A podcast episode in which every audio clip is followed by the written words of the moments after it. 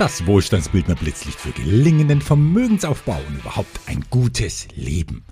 Heute mit der Hörerfrage von Robert. Wer bin ich als Investor? Die verschiedenen Beteiligungsarten im Wohlstandsbildnerkosmos mit ihren Rechten und Pflichten. Höchste Zeit für einen Überblick, auch wenn es da gar nicht so viele Möglichkeiten gibt. Für eine Wohlstandsbildnerin oder einen Wohlstandsbildner gibt es letztlich nur zwei große Spielwiesen, um das eigene Geld in Wertschöpfungsketten zu integrieren. Entweder sie beteiligen sich an einer Gesellschaft, die mit einem bestimmten Geschäftszweck Gewinne erwirtschaften will. Beispiel die bunte Gemüse GmbH und Co. KG kauft Gewächshäuser, um Gemüse anzubauen und das gewinnbringend zu verkaufen.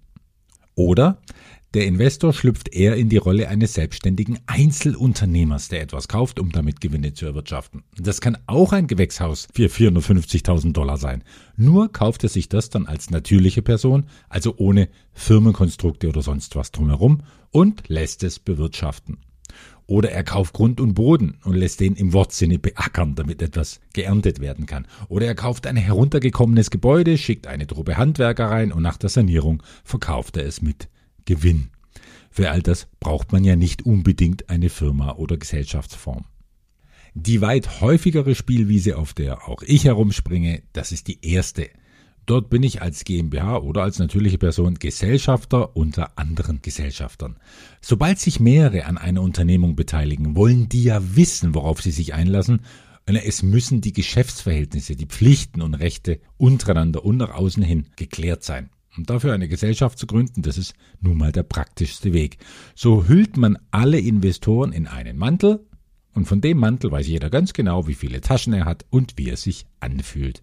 Wenn ich als Unternehmer dagegen allein unterwegs bin, dann mag das praktisch sein, vor allem wenn es um schnelle Entscheidungen geht, aber es ist auch kapitalaufwendig und mein Risiko ist nicht auf mehrere Schultern verteilt.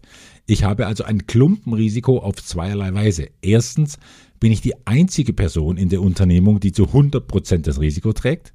Und zweitens muss allein viel Geld für eine einzige Unternehmung im Normalfall aufgebracht werden. Naja, und da wir ja von Kindesbein auf lernen, Risiken zu streuen, investieren nur sehr Vermögende auf diese Weise. Es gibt in meiner Strategie überhaupt nur eine Säule, in der man alleine ganze Wertschöpfungsketten anstoßen kann, und das ist die Säule 3 Agrikultur. Denn Infrastruktur und Entwicklungsimmobilien lassen sich schon wegen der enormen Summen nur mit vielen anderen Kapitalgebern gemeinsam wuppen. Und das wäre ohne Gesellschaftsform mit definierten Rahmenbedingungen das reinste Chaos. Diese Gesellschaftsform einmal kurz und bündig darzustellen und zu definieren, das war der Wunsch von Wohlstandsbildner Robert.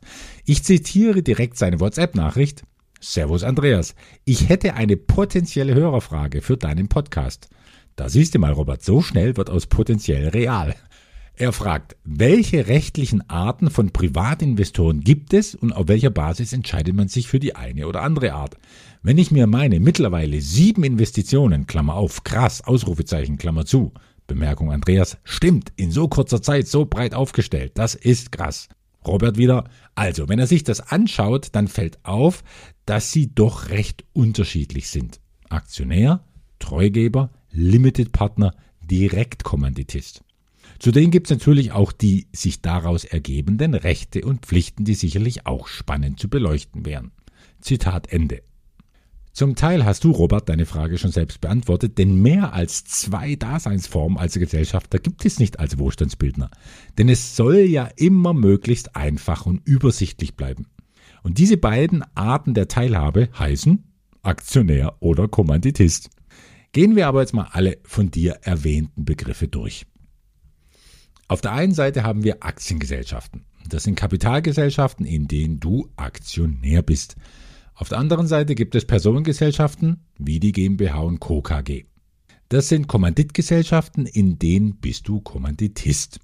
Es gibt auch reine Kommanditgesellschaften ohne GmbH, da bist du das gleiche, nämlich Kommanditist. Das meinst du wahrscheinlich mit Direktkommanditist, weil es nur 20 Kommanditisten gibt und eine sehr direkte, gleichberechtigte Teilhabe an der Firma möglich ist. Die Limited Partnership ist im englischsprachigen Raum weit verbreitet und entspricht unserer Kommanditgesellschaft. Deshalb ist für mich der Limited Partner das ausländische Pendant zum Kommanditisten. Der Treugeber ist keine eigenständige Gesellschaftsform, sondern eher ein Rechtsverhältnis, in dem du als Treugeber einem Treuhänder Rechte und Pflichten überträgst, um selbst schlicht weniger Arbeit zu haben. In einer GmbH und Co. KG können sich ja tausende Gesellschafter tummeln und die wenigsten haben Spaß daran, ihre Stimmrechte auf einer Gesellschafterversammlung oder ihre steuerlichen Verpflichtungen selbst wahrzunehmen. Und dann überträgt man das Ganze mit einer Unterschrift unter einem sogenannten Treuhandvertrag auf einen Treuhänder und der ist dann verpflichtet, deine Interessen wahrzunehmen und du hast keine Arbeit mehr. Schauen wir uns jetzt diese beiden Gesellschaftsformen im Detail an. Zuerst die Aktiengesellschaft. Die gibt es mit dieser Bezeichnung bei uns in Deutschland, in Österreich, Liechtenstein, der Schweiz und in Belgien. Im Ausland hat eine AG solche Bezeichnungen wie Sociedad Anonyma, Societe Anonym, Public Limited Company bis hin zur japanischen Kabushiki Kasha. In Japan klingt immer generell alles völlig anders als bei uns. Ich wollte es nur erwähnt haben, weil mich der Samurai Sound an der Sprache immer begeistert. Das Wort selbst, die Aktie, soll vom niederländischen Aktie, und zwar mit C geschrieben, kommen, was so viel wie Aktion, Tätigkeit, Rechtsanspruch oder auch, hört, hört, Anteilschein bedeutet. Als Aktionär besitzt du also einen verbrieften Anteil am Grundkapital einer Gesellschaft, die Aktien in den sogenannten Streubesitz gegeben hat. Streubesitz sind alle Aktionäre mit weniger als 5% Anteil an der Firma. Das ist also das normale breite Publikum. Mit mehr als 5% Anteil an der Firma, so wie Elon Musk jetzt über 9% Twitter-Aktien gekauft hat, dann ist man Großaktionär mit meistens langfristigen und strategischen Absichten. Deine Rechte als Aktionär teilen sich auf in Verwaltungsrechte und Vermögensrechte. Verwaltungsrechte definieren zum Beispiel dein Recht auf Teilnahme an den Hauptversammlungen, dein Informationsrecht bis hin zum Recht, Beschlüsse auf Hauptversammlungen der Firma anfechten zu dürfen.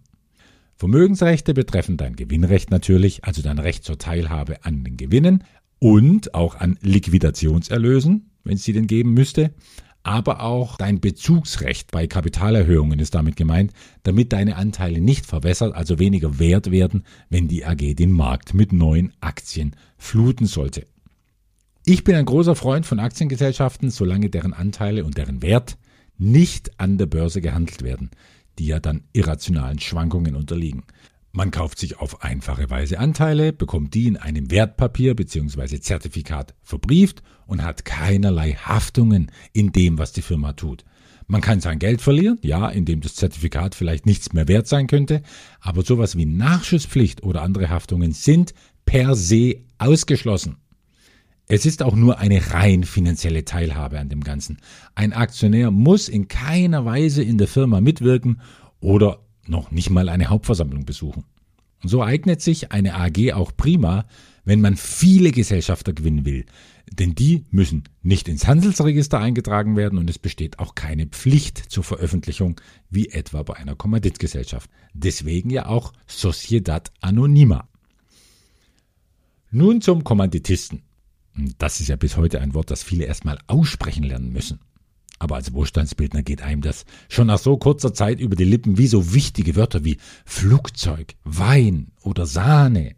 Kommt da noch der Kommanditist dazu, dann ist das oggerische Universum schon ziemlich gut beschrieben. Ich finde die Herkunft von Worten ja immer so spannend und erklärend, aber zum Kommanditisten habe ich tatsächlich wenig gefunden. Kommandite ist das einzige, und das hat wahrscheinlich was mit Auftrag oder Befehl zu tun. Das Gegenstück und die Ergänzung zum Kommanditisten ist der Komplementär. Und genau das bedeutet das Wort auch schlicht, nämlich Ergänzung. Also die Etymologie ist hier nicht ganz so ergiebig. Kommanditgesellschaften treten meistens als GmbH und Co. KG auf. Es gibt also eine GmbH und es gibt die Summe der Kommanditisten, die KGler. Der Komplementär ist meistens auch der Geschäftsführer der Gesellschaft und im Gewand einer GmbH unterwegs, um die Vollhaftung, die er nämlich tragen muss, von seinem Privatvermögen abzugrenzen. Das ist nämlich der entscheidende Unterschied zum Kommanditisten. Der Komplementär trägt die volle gesamtschuldnerische Haftung, während der Kommanditist nur in Höhe seiner Beteiligung am Unternehmen haftet. Und sobald der ins Handelsregister als Teilhaber eingetragen wurde, hat dieser also automatisch eine auf seinen Anteil beschränkte Haftung aber in vielen Gesellschafterverträgen einer KG schreibt man trotzdem rein, dass eine Nachschusspflicht ausgeschlossen ist, weil das den nicht so bewanderten Anleger beruhigt. Die einzige Pflicht des Kommanditisten ist, seine Kommanditeinlage zu leisten. Und das Verhältnis dieser Einlage zum gesamten Gesellschaftsvermögen entspricht dem Verhältnis, mit dem der Kommanditist dann am Gewinn oder auch am Verlust teilnimmt. Rechte hat er mehrere. Das ist einmal natürlich das Informationsrecht. Er muss also einen Jahresabschluss mit allen Ergebnissen in schriftlicher Form bekommen. Und er darf die Handelsbücher einsehen und prüfen. Auch hat er ein außerordentliches Kontrollrecht, das heißt, er darf den Geschäftsführer um Auskünfte bitten, wenn ihn die Geschäftsführung im Allgemeinen interessiert. Natürlich hat er ein volles Gewinnerrecht, seine Verlustbeteiligung ist aber, wie schon erwähnt, beschränkt. Noch zur Abrundung die Begrifflichkeiten in einer Limited Partnership. Limited Partner entspricht, wie schon gesagt, in der angelsächsischen Form dem Kommanditisten. Der General Partner hingegen entspricht dem Komplementär, weil der auch genereller, also allgemeiner haftet. Ich mag Kommanditgesellschaften besonders dann, wenn ich eigene kleine Unternehmen gründe, die ich für maximal 20 Gesellschafter öffne. Denn ab 20 Gesellschaftern wird es ein sogenanntes öffentliches Angebot und dann muss man ein Prospekt erstellen und bindet sich ein riesen Hickhack mit Behörden aller Art ans Bein. Also maximal 20 Mitinhaber. Dann aber ist man sehr frei in der Gestaltung des Gesellschaftervertrags. Da kann man alle Eventualitäten aufnehmen, die in irgendeiner Weise dem Gesellschafterzweck dienlich sein könnten. Gegenüber der Kapitalgesellschaft, wie die AG eine ist, hat die Personengesellschaft einer KG auch steuerliche Vorteile. Aber darauf gehe ich jetzt hier nicht ein, denn dazu kann man im Internet genug finden und als Nicht-Steuerberater über Steuern zu reden, ist hierzulande eh immer heikel. Ja, und dann sind Gründung und Verwaltung einer KG auch nicht so aufwendig und teuer wie bei einer AG. Was allerdings nervt, das ist die Meldepflicht beim Handelsregister, wenn sich in der Gesellschafterstruktur irgendwas ändert. Das geht dann nie ohne Notar, verursacht Kosten und kostet natürlich Zeit. Aber wenn die Gesellschafter stramm zusammenstehen für viele Jahrzehnte, dann ist da Ruhe, man wurstelt recht günstig vor sich hin, trifft sich einmal im Jahr zur Gesellschafterversammlung und beschließt bei hoffentlich gutem Kaffee und Kuchen, wie man denn mit den Gewinnen verfahren will. Wenn es also um die Nähe zum Unternehmen und zur Unternehmung selbst geht, dann ist eine kleine KG eine feine, feine Sache. In gemeinsamer Absprache mit den Gesellschaftern kann sich jeder einbringen, wenn er Ideen für die ganze Geschichte hat. Und auch wenn vom Gesetzgeber her kein Mitbestimmungsrecht in der Gesellschaftsführung vorgesehen ist, naja, wird die Geschäftsführung immer das machen, was die Mehrheit der Kommanditisten wünscht. Ein Fazit in drei Punkten. Erstens. Es ist ein wohlstandsbildender Prinzip, dass die Dinge rund um unseren Vermögensaufbau so einfach wie möglich bleiben sollen. Und deshalb gibt es auch nicht viele Arten der Beteiligung an unseren Projekten. Das ist also schon Absicht. Zweitens, egal auf welche Art jemand beteiligt ist, Nachschusspflicht und Durchgriffsmöglichkeit aufs Privatvermögen ist bei wohlstandsbildner Investitionen immer ausgeschlossen. Zur Beruhigung schreiben wir das oft trotzdem in den Gesellschaftervertrag, auch wenn es ja eigentlich gar nicht nötig wäre. Doch es gibt eine Ausnahme. Wenn der Beteiligte nämlich seine Pflichteinlage auf Pump finanziert, und falls es dann schiefgehen sollte, das Ganze, dann ist das Geld weg. Aber Zins und Tilgung müssen bedient werden. Und das kann im schlimmsten Fall zur Privatinsolvenz führen. Ich habe das noch nie erlebt, da ich auch immer davor warne, solche Art Investitionsschulden zu machen. Und wenn das Investment noch so gut ist, das Mangelbewusstsein und die Gier, die einen hier Schulden machen lässt, die haben meistens üblere Konsequenzen. Also kein Vermögensaufbau auf Pump, dann müssen wir in Zukunft uns auch gar nicht mehr über dieses Risiko unterhalten. Und drittens, alle wünschen sich, so viel Pflichten wie nötig zu haben, am besten gar keine, und so viel Rechte wie möglich. Und ich finde, das ist bei einfach gehaltenen Aktiengesellschaften und Kommanditgesellschaften weitgehend der Fall. Damit aber alles reibungslos läuft, muss ein Wohlstandsbildner dann doch mit drei Grundpflichten einverstanden sein, zumindest in meiner Welt. Erstens, er möge seine Pflichteinlage einbringen. Das ist ja der Anfang aller Dinge und eh selbstverständlich. Also meistens auch kein Problem. Zweitens, jetzt wird schon heikler, er ist bereit, Chancen und Risiken, die immer in einer Unternehmung liegen, anzuerkennen. Aus welchem Holz nämlich ein echter Investor geschnitzt ist, das zeigt sich nie in den guten, sondern in den schlechten Momenten. Etwa, wenn es mal darum geht, eine Durststrecke durchzuhalten, auf Rendite zu verzichten oder sogar Verluste hinzunehmen, wenn sie denn tatsächlich entstanden sind. Geldanleger denken im Gegensatz zu Investoren denken, das geht nämlich so. Wenn alles gut geht, dann ist man stolz auf die eigene Entscheidung. Und wenn es schlecht läuft, sucht man die Schuld bei anderen und verklagt sie noch am besten.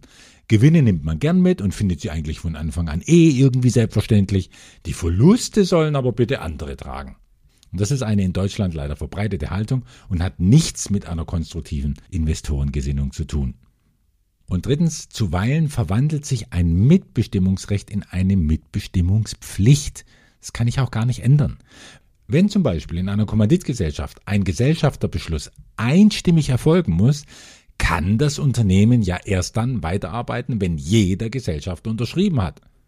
Aber fast immer gibt es ein paar, Verzeihung, Pappnasen, die es für Wochen und Monate nicht zustande bringen, ein PDF zu unterschreiben und per E-Mail wieder abzuschicken. Und wenn wir dem dann hinterherlaufen müssen, dann kann das eine echt nervende und kostenträchtige Zeitverschwendung und Belastung sein. Hier schnell zu sein und diese fünf Pflichtminuten, die im ganzen Jahr vielleicht mal auftauchen können, die schnell hinter sich zu bringen, das ist mein Wunsch an alle Wohlstandsbildner und glücklicherweise halten sich auch 90 Prozent daran. Also danke Robert für deine Hörerfrage. Diese kleine Übersicht war überfällig und schließt sicher so manche Schublade im Kopf. Und wenn noch was offen ist, melde dich gerne. Und wenn nein, dann wünsche ich unabhängig von jeder Beteiligungsart und Gesellschaftsform dir und uns Wohlstandsbildnern allesamt ein Leben in Fülle.